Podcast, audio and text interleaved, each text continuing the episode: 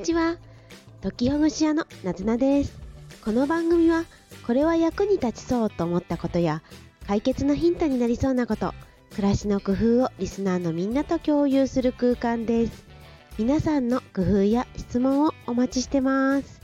はい。昨日に引き続きまして台風とか大雨洪水対策についてちょっと話したいと思います。皆さん、えっと、いかがですか？台風、九州に、ね、近づいてきてたり出ますけれど、どうでしょうか？と私は関東地方に住んでいて、で、あの、台風の影響なんでしょうか？なんかちょこちょこ、あの、ゲリラライフというか、ね、急に雲がやってきて、わーって雨が降ってっていうようなことが続いたりしています。はい。でですね、なんか、その、今、九州の近くにいる台風6号に加えて、で、新しく台風になりそうな熱帯低気圧がいるんですよね。これが太平洋の南の方の南鳥島ですかね、の方にいるということで、で、それがだんだんだんだん北に登ってきていて、で、なんか、12日とか13日あたりに関東地方にどんどん近づいてるような感じ。でねなんかクールっぽい感じなんですよね。これはどうしようかなって思ってます。というのも私ですね、まあ、お盆の時期ということもありまして、えー、帰省をしようと思ってるんですけれどまさに台風があの関東地方に近づいてきていて上陸するかもしれないって感じなんですよね。こういう時いろいろなシミュレーション考えちゃいますよね。皆さんどうしてます？あのまだねどうなるかわからないんですよね。関東地方に近づいてくるような感じの、まあ、シミュレーションされているんですけどだけどもしかするとそれていってで上陸しないかもしれないんですよね。まだまだこうわからないような感じ。どっちに行くかわからない。よく言うんですけど振れ幅とかリスクというか。ねどうなるかまだわからないんですよね。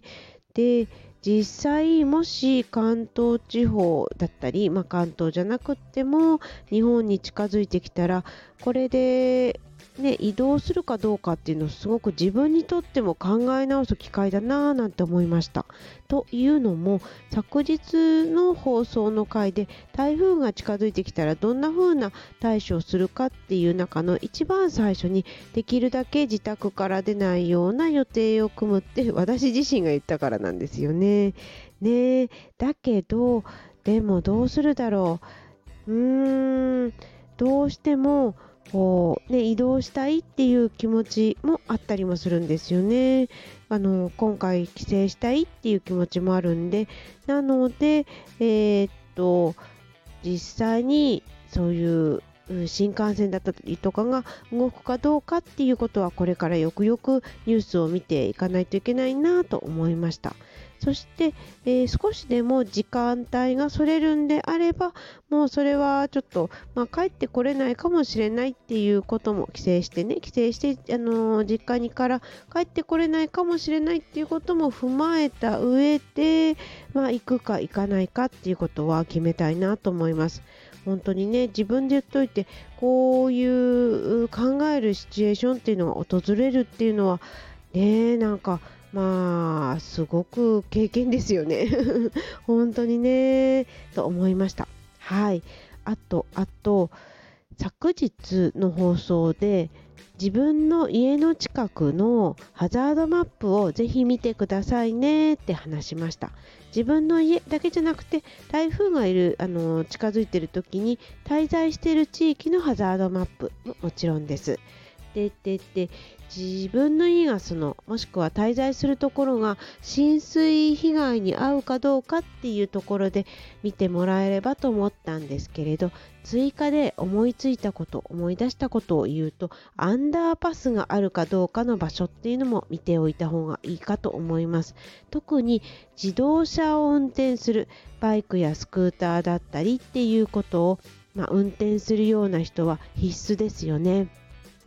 歩いてる人も、まあのー、アンダーパスがどこにあるかっていうことを知っておく方のが自分の被害に遭いにくいと思うんですが特に、えー、まあえっと、自動車とかそういうオートバイとかを運転する人見ておいた方がいいと思います。でアンダーパスっていうのはあ他のところよりも低くなっている道でで他の線路とか他の道をくぐるために作られているような立体構造の道です。これをアンダーパスと言います。私が住んでいる家の近くにも何箇所かありますね、アンダーパス。思い出しませんか？ん線路が高架じゃない線路だったとして線路の下をくぐるような道とか他の道の下をくぐるような道意外とあったりすると思うんです。でこういうところって普段通行してる分には便利ですよね。他のところにこうくぐって別のところに行くことができるから。だけれどこういうところが大雨でどう危険かというと水が排水できなくなってそれでその水がたまるで自動車が走行すると沈んでしまうっていうことがあるですね。こう結構結構怖いんですよね。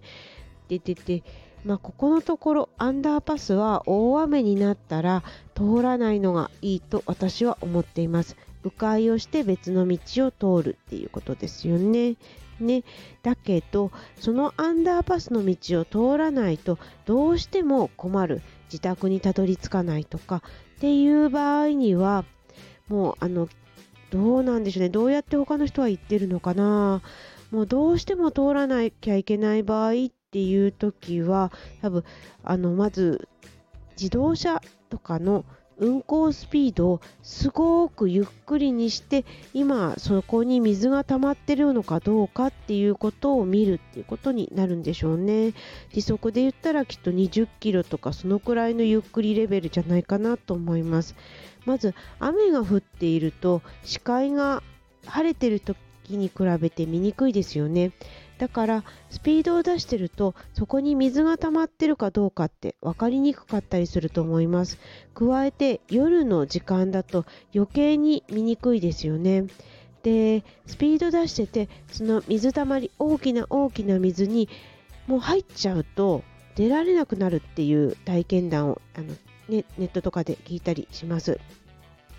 もう何センチでしたっけね？なんか30センチぐらい。意外とそんなに深い水深じゃなくってもその30センチとかぐらい以上になってしまうとあのこうタイヤが身動きが取れなくなってしまったりうまく進まなくなってしまってそれで、えー、その動けなくなっちゃうとか沈んでしまうとかね、っていうようなことを聞くので結構怖いなと思います。だって30センチとか40センチって割とすぐですよね。すぐ水が溜まっちゃったりする場所ってあると思うのでだからまずアンダーパスは通らないようにするっていうこと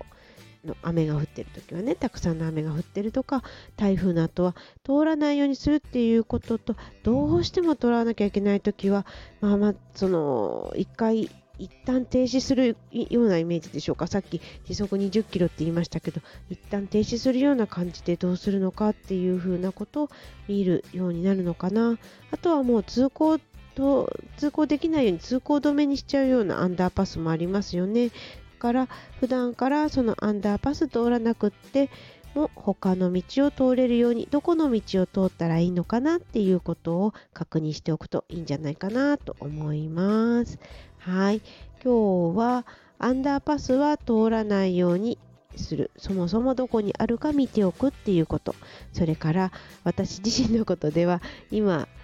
太平洋の方にある熱帯低気圧がこれが台風になった時に帰省するかどうしようかなうん悩むなということでした他の方々にもねきっと関係しそうな時期ですよねさあどうしましょうかみんなで考えてみましょう。はい。というわけで、なずなでした。コメント、いいね、お待ちしてます。またね